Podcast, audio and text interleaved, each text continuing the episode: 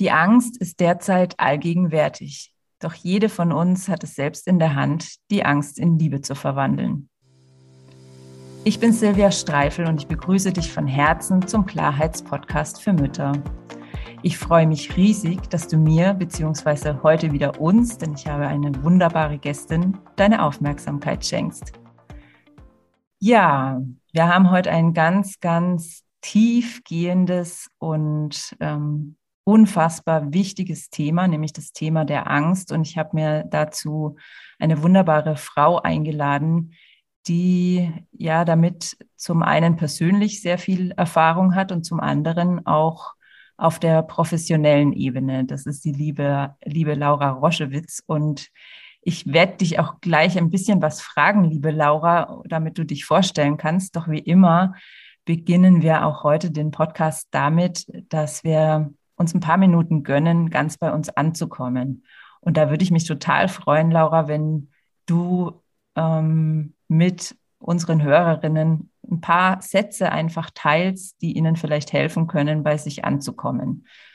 Natürlich ganz abhängig auch davon, wo die jeweilige Hörerin sich gerade befindet. Also auch wenn Laura gleich sagen wird, vielleicht schließ bitte deine Augen, dann tu das bitte nur, wenn du nicht gerade mit dem Auto unterwegs bist. Ja, und dann übergebe ich jetzt an Laura und wie gesagt, Vorstellung machen wir gleich. Ja, herzlich willkommen. Danke, dass ich hier sein darf. Dann lade ich dich ein, einmal deine Augen zu schließen. Wenn das für dich unangenehm ist, dann auch gerne einfach den Blick senken und so, dass du nichts Spezielles mehr fixierst oder anschaust oder beobachtest. Und dann nimm dir ganz bewusst diesen kleinen Moment für dich. Schau einmal nach innen, was ist da gerade in dir? Wie fühlst du dich? Ist es da ruhig oder eher aufgewühlt? Bevor wir uns gleich dem spannenden Thema widmen, einmal erstmal zu dir nach innen zu schauen und dir diesen Moment zu schenken.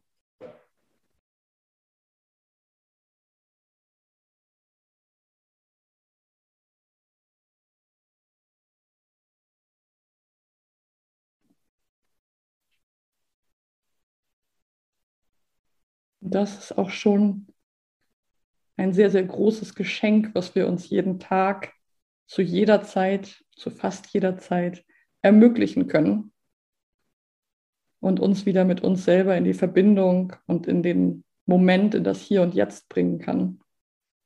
Und dann komm ganz in deinem Tempo und Timing zurück. Wenn du magst, streck dich einmal, schau einmal, wie es dir geht, Öffne deine Augen und komm liebevoll zurück in unseren Podcast und zu dir und ins Jetzt. Ganz herzlichen Dank, liebe Laura. Ja, ich glaube, das, was wir jetzt gerade getan haben, und ich hoffe, es haben möglichst alle mitgemacht, ist ja schon ähm, eines der wichtigsten Tools. Und warum das so ist, werden wir bestimmt auch noch ansprechen, um Angst in Liebe zu verwandeln. Äh, ich habe es ja gerade schon gesagt, du hast ja verschiedene Berührungspunkte mit dem Thema Angst. Natürlich aktuell und ähm, eben auch professionell und persönlich. Magst du einfach da ein paar Sätze dazu sagen, was du machst und was hat das mit Angst zu tun? Ja, sehr gerne. Also ich bin erstmal studierte Wirtschaftspsychologin und habe im Bereich Psychologie natürlich erstmal sozusagen im theoretischen Fundament gelernt, was Ängste sind und wie Ängste sich auf den Körper, Geist und Seele des Menschen auswirken, wie sie entstehen können und was es auch für Methoden gibt, sie wieder zu bewältigen.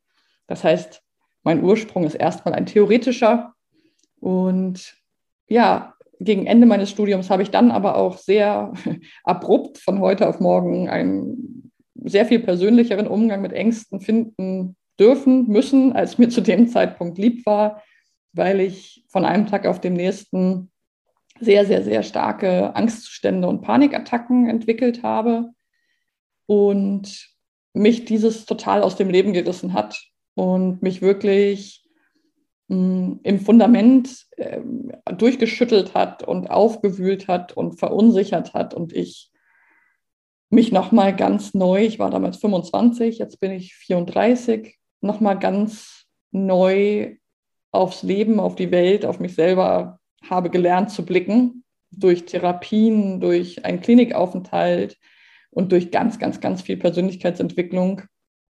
Und dieser Prozess hat natürlich dazu geführt, dass ich neben dem theoretischen Wissen, was ich schon vorher hatte, ein, einen sehr tiefen Einblick in, in sogenannte irrationale Ängste entwickeln durfte. Und es hat dann einige Jahre gedauert, ähm, bis ich mit dem Thema auch rausgegangen bin. Ich musste ja erstmal meine eigenen Angstzustände so weit verstehen und integrieren in mein Leben. Bewältigen finde ich da schon mal ein großes Wort, aber zumindest in mein Leben so integrieren.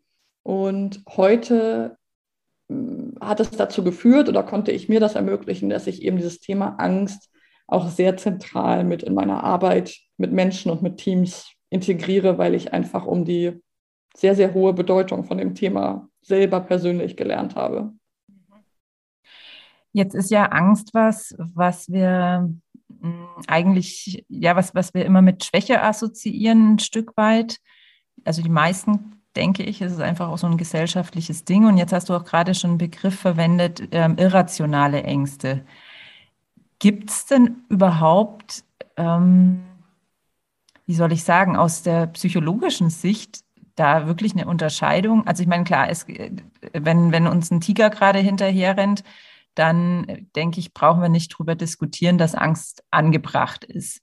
Mhm. Doch gibt es da irgendwie eine, eine Grenze zwischen einer rationalen Angst, die wir alle für angebracht halten und vielleicht auch nicht so sehr dann mit Schwäche assoziieren und einer Angst, die wir als irrational vielleicht bezeichnen würden. Weil irgendwie, ich habe den Eindruck, gerade wenn ich mich heute jetzt so in unserem Alltag umschaue, in der aktuellen Situation, dass es da gar nicht so einen großen Unterschied gibt, vielleicht. Mhm. Also ganz grundsätzlich würde ich sozusagen einmal gerne vorab ähm, unterscheiden zwischen krankhaften Erkrankungen, krankhaften Ängsten, ähm, wie es bei mir der Fall war, wo es dann wirklich zum Beispiel zu einer generalisierten Angststörung kommt.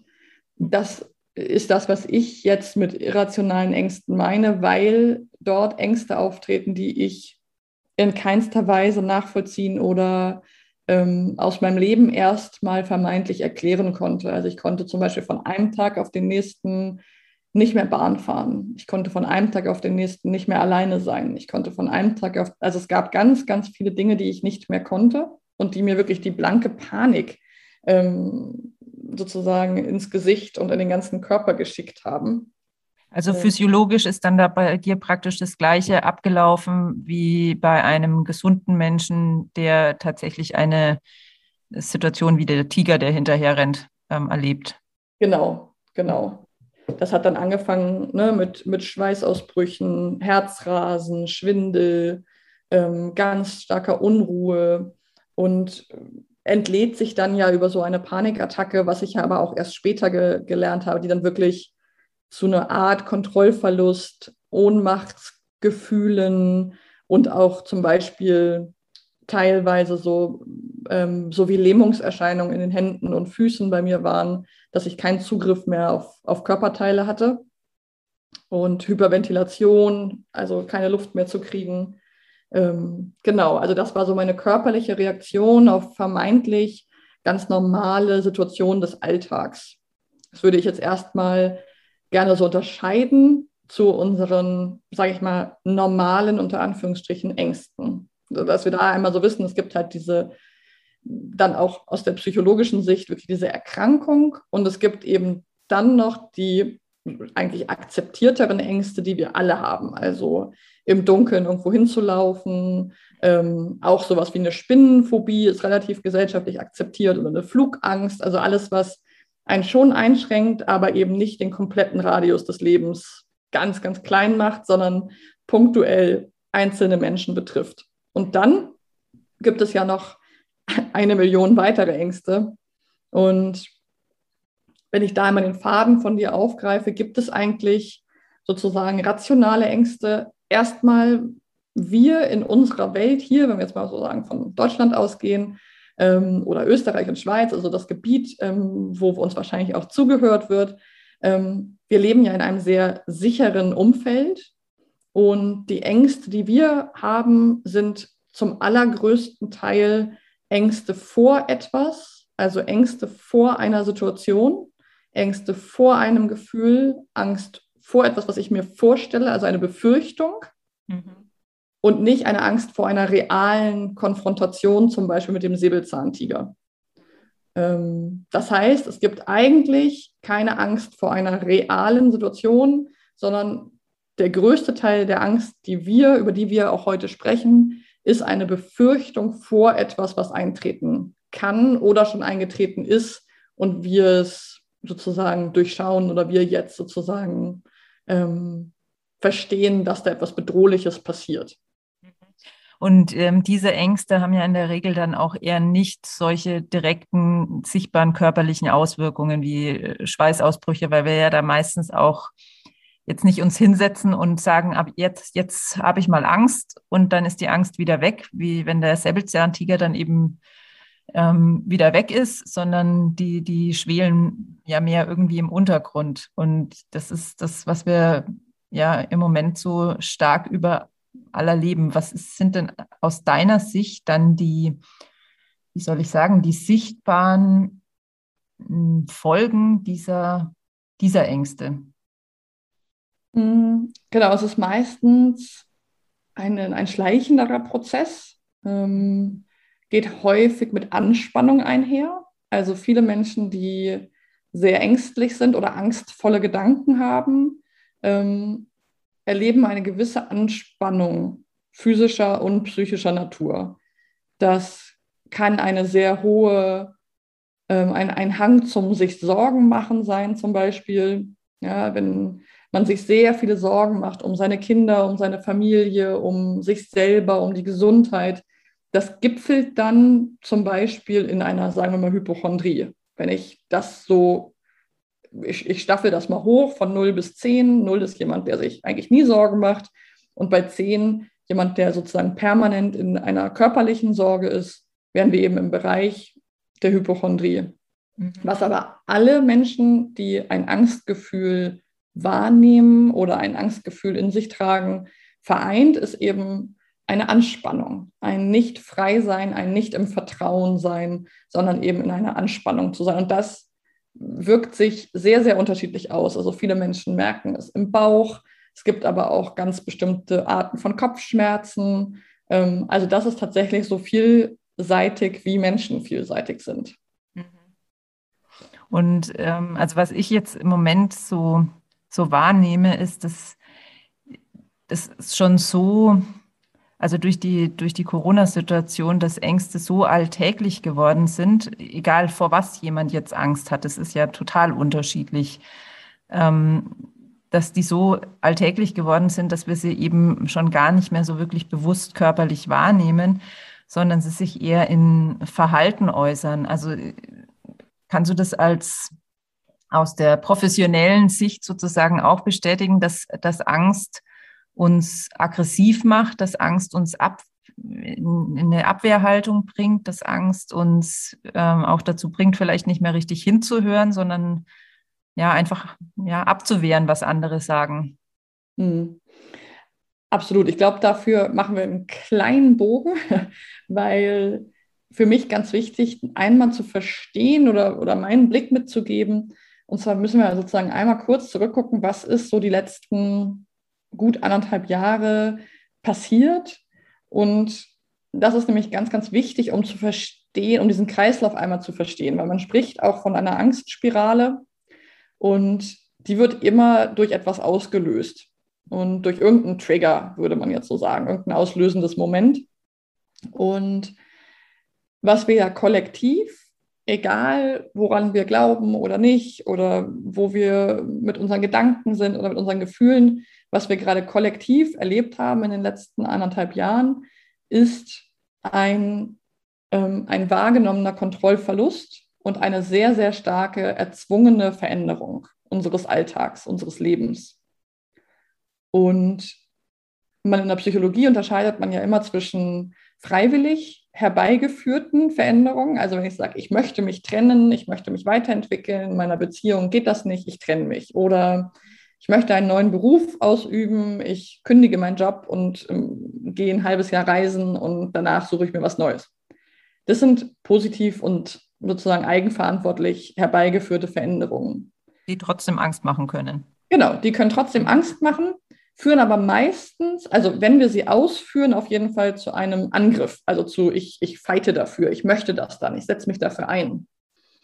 Viele Menschen haben auch die Sehnsucht nach so etwas, machen es nicht, sind dann eher in diesem sich totstellen Modus, weil sie vielleicht denken, für mich geht das nicht, ich weiß nicht, wie das geht, ich mache es lieber nicht, das ist sicherer.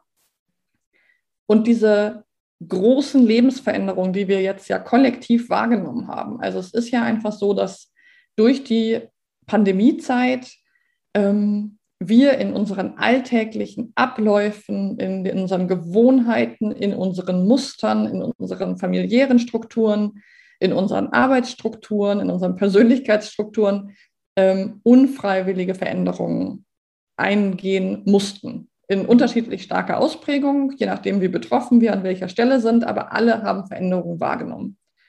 Und das ist für die große Angst, die vorherrscht, meiner Meinung nach das erklärende Moment. Mhm. Ähm, und der Umgang damit, oder die, das löst sozusagen eine Angst in uns aus, eine diffuse Angst. Und die wird sehr unterschiedlich von Menschen ausgelebt, so wie du es auch gerade gesagt hast. Ähm, das geht eigentlich, so wie Traumata, auch andere Traumata, immer mit Kampf, Todstellen oder Flucht einher. Das sind eigentlich unsere historisch, evolutionär betrachteten, bewährten Bewältigungsstrategien für Situationen, die wir noch nicht kennen und die bedrohlich wirken. Mhm.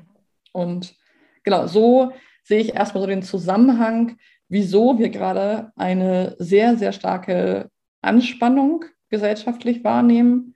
Und für mich ist dieser Punkt eben sehr wichtig, weil er zeigt, dass das auslösende Moment für uns alle bedrohlich und unangenehm war und ich dort einen Ansatzpunkt sehe, empathisch miteinander umzugehen.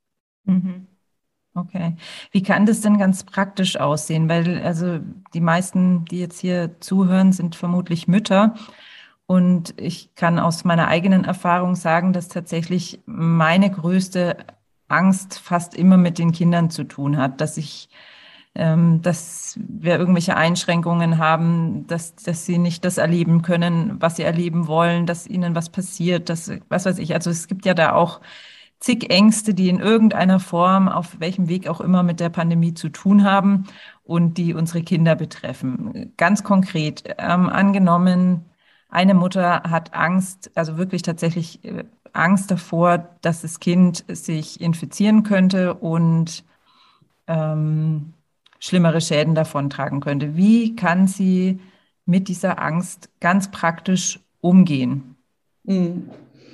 Ich glaube, dass ein ganz zentraler erster Schritt ist, sich halt bewusst zu machen, dass es eine Angst und eine Befürchtung ist, mhm. die aus einer Vorstellung von etwas herrührt, was wir uns selber kreieren. Also wir, nichts ist so stark wie die Bilder, die wir selber ja uns äh, machen. Also wenn wir eine Angst haben, wenn ich eine Angst habe vor etwas, dann ist es ja die Geschichte, die ich mir selber ähm, erzähle. Natürlich haben wir auch absolut viele Einflüsse von außen, aber wir wollen ja darüber sprechen, was das Individuum machen kann, weil das Außen können wir ja nur bedingt steuern, das Innen können wir zu einem sehr, sehr großen Teil steuern. Und deswegen finde ich den ersten Schritt immer sehr wichtig, zu sagen, ich halte mal inne, so wie wir es am Anfang gemacht haben, und nehme als erst, übernehme als erstes erstmal 100 Prozent die Verantwortung für meine Angst. Jetzt ähm, spiele ich mal diese Mutter, die da vielleicht Angst hat und die sagt, ja, aber es ist doch nun mal so, dass wir gerade diese Pandemie haben. Ähm, und es könnte doch sein, dass mein Kind krank wird. Das, diese Angst, die ist doch total real. Ersetze es gerne, wenn du ähm, mit dieser Angst dich nicht identifizieren kannst, durch ähm, die Angst davor, dass dein Kind geimpft werden muss und ähm, krank werden könnte oder ersetzt es durch ähm, dadurch, dass keine Ahnung, dein Kind Schaden nehmen kann durch die Masken oder durch was auch immer. Also darum geht es jetzt überhaupt gar nicht, sondern es geht nur darum, dass ja all diese Ängste durchaus ähm, Erklärungen finden könnten, wo wir sagen können, ja, diese Angst ist real. Mhm. Warum muss ich jetzt da die Verantwortung dafür ne übernehmen? Das kann doch passieren. Ich habe jetzt genau. da nun mal Angst davor. Hm. Das kann auch passieren. Und das ist auch wichtig, das einmal anzuerkennen. Nichtsdestotrotz ist ja die Frage, wie möchte ich und wie kann ich damit umgehen? Also wir könnten uns ja über alle, also das, das Potpourri an Angst ist ja riesig. Wir könnten uns ja auch bei jeder Autofahrt wahnsinnige Angst machen, weil es das gefährlichste Fortbewegungsmittel der Welt ist, ähm, zu sagen, ich habe bei jeder Autofahrt Angst. Und das gibt es. Da wären wir dann aber im pathologischen Bereich. Und das ist eine bewusste Entscheidung sozusagen, das nicht zu tun, auch wenn wir die vielleicht schon über viele Jahre und Jahrzehnte in unserem täglichen Tun integriert haben. Trotzdem ist es eine bewusste Entscheidung, nicht vor jeder Autofahrt zum Beispiel starke Ängste zu haben oder vor jedem, also das können wir auch durch ganz viele Dinge ersetzen. Mhm. Vor jedem Glühbirnenwechsel im Haushalt oder in die Keller, die Kellertreppe hinunterlaufen. Und genau so ist es eben. Es gibt diese reale Bedrohung sozusagen gerade und Menschen nehmen die ja sehr unterschiedlich wahr. Und ich als Individuum würde immer dazu raten, zu schauen, okay, wie viel Bühne möchte ich meiner inneren Angst geben, weil ich mit dieser Angst eben ja auch so, sowohl mir als auch meinem Umfeld ähm, schade. Und es ist eben gut, die Angst als Angst zu betrachten und zu sagen, ich halte inne und ich schaue, ich habe, ich habe diese Angst. Und das heißt aber zum Beispiel nicht, dass alle anderen diese Angst genauso wahrnehmen müssen. Es gibt so viele unterschiedliche Betrachtungsweisen. Das heißt, mich einmal zurückzunehmen und zu sagen, okay, wie möchte ich damit umgehen? Weil das können wir, wir können das steuern und lernen. Und zwar indem wir innerlich einmal Stopp sagen und gucken, okay, was spricht da gerade? Wie viel Prozent, wie von außen drauf gucken, die Ebene zu wechseln und von außen drauf zu gucken und zu überlegen, wie viel Prozent ist die reale Bedrohung im Außen? Wie groß ist der Anteil und wie viel ist meine eigene Angst, meine Angst vor Verlust zum Beispiel? Bin ich ein sehr, bin ich ein Mensch, der sehr starke Verlustängste hat? Bin ich ein Mensch, der sehr stark im Kontrolldenken ist, der Situation sehr stark kontrollieren möchte? Bin ich ein Mensch, der nicht alleine sein kann und große Angst hat, alleine zu sein, wenn einem aus meiner Familie was passiert? Mhm. Und diese Themen würde ich versuchen zu trennen von der tatsächlichen Bedrohung, weil alles, okay. was meine Geschichte ist, würde ich zu mir nehmen. Das ähm, finde ich einen total wichtigen Punkt, weil da sind wir jetzt nämlich ähm, an dem Punkt auch, worum es mir heute mit dem Gespräch vor allen Dingen geht, nämlich zu zeigen, dass wir alle Angst eben in Liebe verwandeln können. Und mit Liebe meine ich jetzt da nicht irgendwie was Romantisches, sondern einfach ähm, das Gegenteil von dem, was wir so vielfältig im Moment in sozialen Medien und auch real wahrnehmen, nämlich uns gegenseitig zu attackieren und aggressiv zu werden. Weil das, was du jetzt gerade gesagt hast, diese reale Bedrohung, die ist für jeden eine andere. Und darüber können wir uns streiten. Aber die Angst, die tatsächliche Angst, die dahinter steckt, nämlich die Angst, alleine zu sein oder die Angst vor Kontrollverlust oder die Angst vor ähm, körperlicher Versehrtheit, die ist ja bei allen gleich und die macht in der Regel ja einen sehr viel größeren Prozentsatz aus als die reale Bedrohung. Mhm.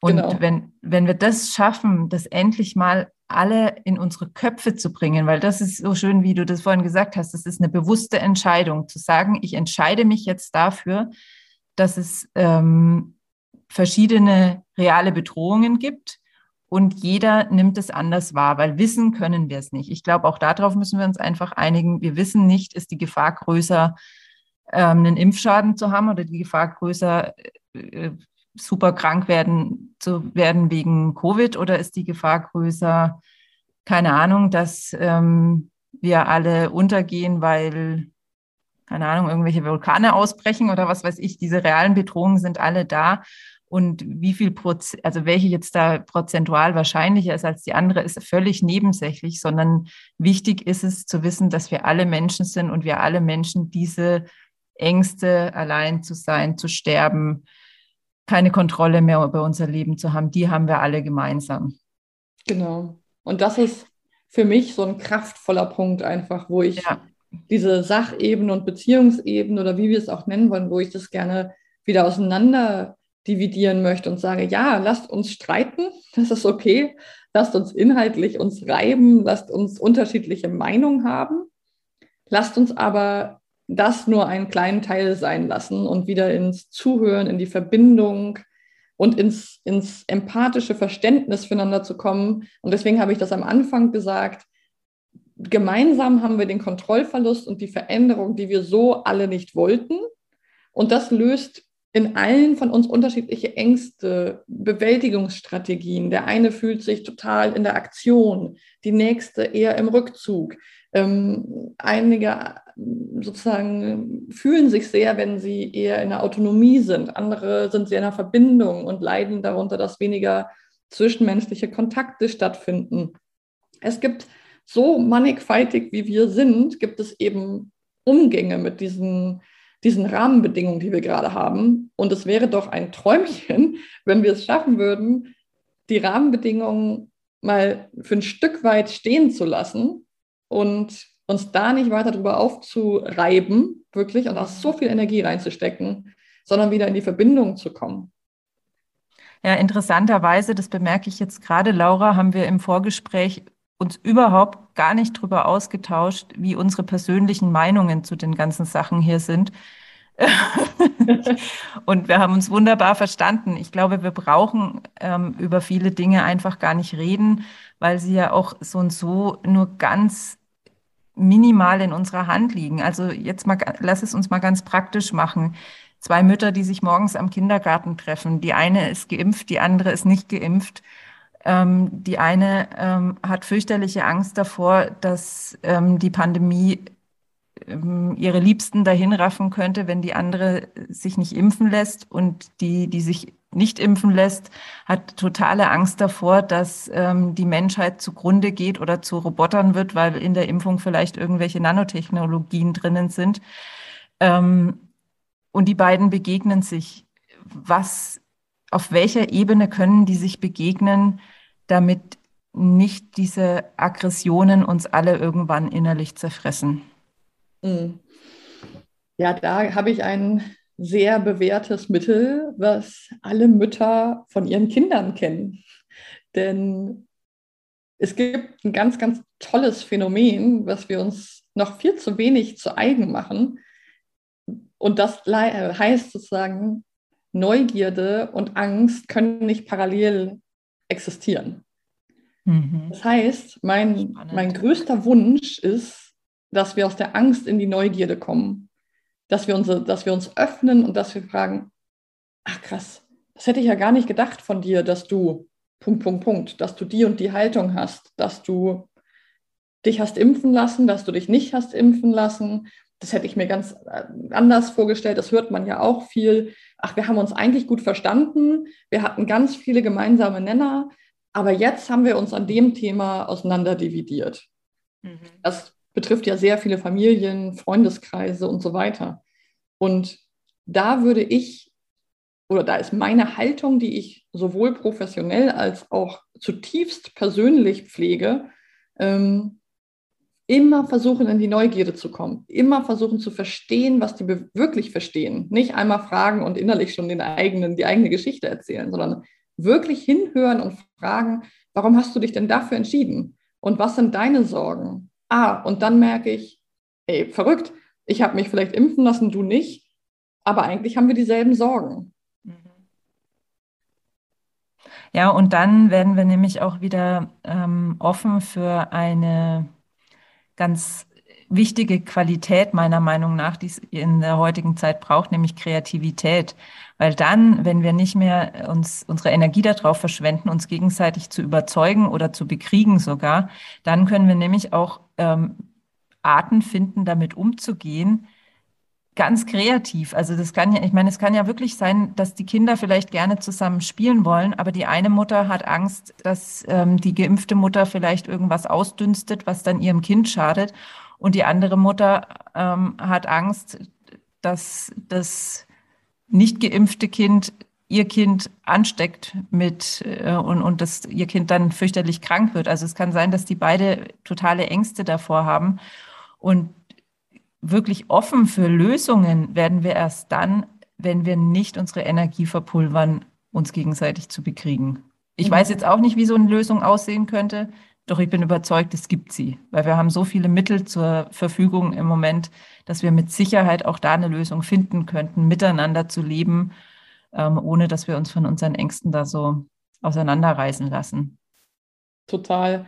Und genau bei diesem Beispiel würde ich gerne noch das, das einmal aufgreifen, weil wenn wir an den Punkt kommen, uns nicht über den anderen zu erheben, das ist ein ganz wichtiger Moment und nicht zu sagen, ich weiß es besser als du, sondern wir in der Verbindung sind und sagen, ah, ich habe die Angst, du hast die Angst. Ähm, und uns da auf Augenhöhe treffen, dann können wieder, dann kommen wir weg vom Ob hin zum Wie. Also dann ist nicht mehr die Frage, ob man noch miteinander Kontakt haben kann, ob die Kinder noch spielen können, ob wir uns noch als Freundinnen mögen, obwohl wir unterschiedliche Meinungen haben, sondern man kann ins Wie kommen. Wie kann eine Freundschaft aussehen, die in diesen besonderen Rahmenbedingungen mit zwei unterschiedlichen Meinungen zurechtkommen muss? Wie kann ein Kindergeburtstag aussehen? Wie, wir können zum Wie gehen und können dann sagen, ja, für mich wäre es aber wichtig, dass es nur draußen ist. Für mich wäre es wichtig, dass, was weiß ich, wir können sozusagen dann auf der Sachebene schauen, was ist für jeden von uns geeignet. Aber Bedingung dafür ist, dass wir uns nicht über den anderen erheben und sagen, wir hätten die, die richtige Meinung, sondern zu sagen, meine Befürchtungen gehen in diese Richtung, meine gehen in diese Richtung. Und jetzt lass uns doch mal gucken, wie wir unseren, unseren Alltag gemeinsam bewältigen in diesen schwierigen, unter diesen schwierigen Voraussetzungen. Ja, ich glaube, das ist ein wunderbare, äh, wunderbarer Schlussgedanke, weil wir sind jetzt, jetzt schon ein bisschen über die halbe Stunde raus und ich möchte ja auch, dass es hörbar bleibt von, vom zeitlichen Aspekt her. Ähm, ja, ich danke dir von Herzen und ich hoffe so sehr, Laura, dass wir es geschafft haben, ein bisschen dazu beizutragen, ähm, dass einige, die das jetzt gehört haben, ähm, anderen Menschen, die genau die gegenteilige Meinung haben, demnächst einfach offener begegnen, weil ich glaube, nur so, nur von, von, von Kleinen ins Große können wir die Probleme, die benenne ich jetzt einfach mal als Probleme und sage es jetzt nicht als Herausforderungen, weil ich glaube, es sind schon wirklich Probleme, dass wir die auch ähm, gemeinsam lösen können, funktioniert, glaube ich, nicht durch irgendwelche Regularien von oben, sondern nur dadurch, dass wir uns als Menschen begegnen. Bist du noch da? Ich bin noch da, ja, absolut. Ja, ja ich bin, ja, es ist, ich bin ganz berührt, sozusagen, wie sich das Gespräch entwickelt hat, weil es wirklich, ja, weil es das einfach ist, aus dem Kleinen heraus, jeder für sich, was man jeden Tag tun kann. Und besonders eben wir Mütter, weil wir haben es nämlich ja nicht nur für uns selber in der Hand, sondern auch ein Stück weit für unsere Kinder, was wir denen vorleben. Und unsere Kinder müssen noch mal 40 Jahre länger hier klarkommen als wir. Und da haben wir einfach diese große Verantwortung, das entgegen aller unserer inneren Überzeugungen oder nicht inneren Überzeugungen, sondern unserer Kopfüberzeugungen irgendwie auf die Reihe zu bekommen, dass wir nett zueinander sind. Absolut. Das finde ich auch ein sehr, gut, ein sehr gutes Vorhaben. Ja. Ja, gut, dann nochmal ganz herzlichen Dank für deine Zeit, liebe Laura. Und ich hoffe, ihr konntet alle was mitnehmen aus unserem Gespräch. Und wenn du der Meinung bist, ähm, das sollten möglichst viele andere Frauen noch hören, dann kannst du da am meisten dazu beitragen, indem du diese Folge teilst oder auch ähm, den ganzen Kanal abonnierst oder auf iTunes auch eine Bewertung schreibst. Das ist auch immer sehr gut, damit es einfach mehr Menschen zugänglich wird. Ich danke dir, liebe Laura, und ich danke allen, die heute hingehört haben. Ja, vielen Dank.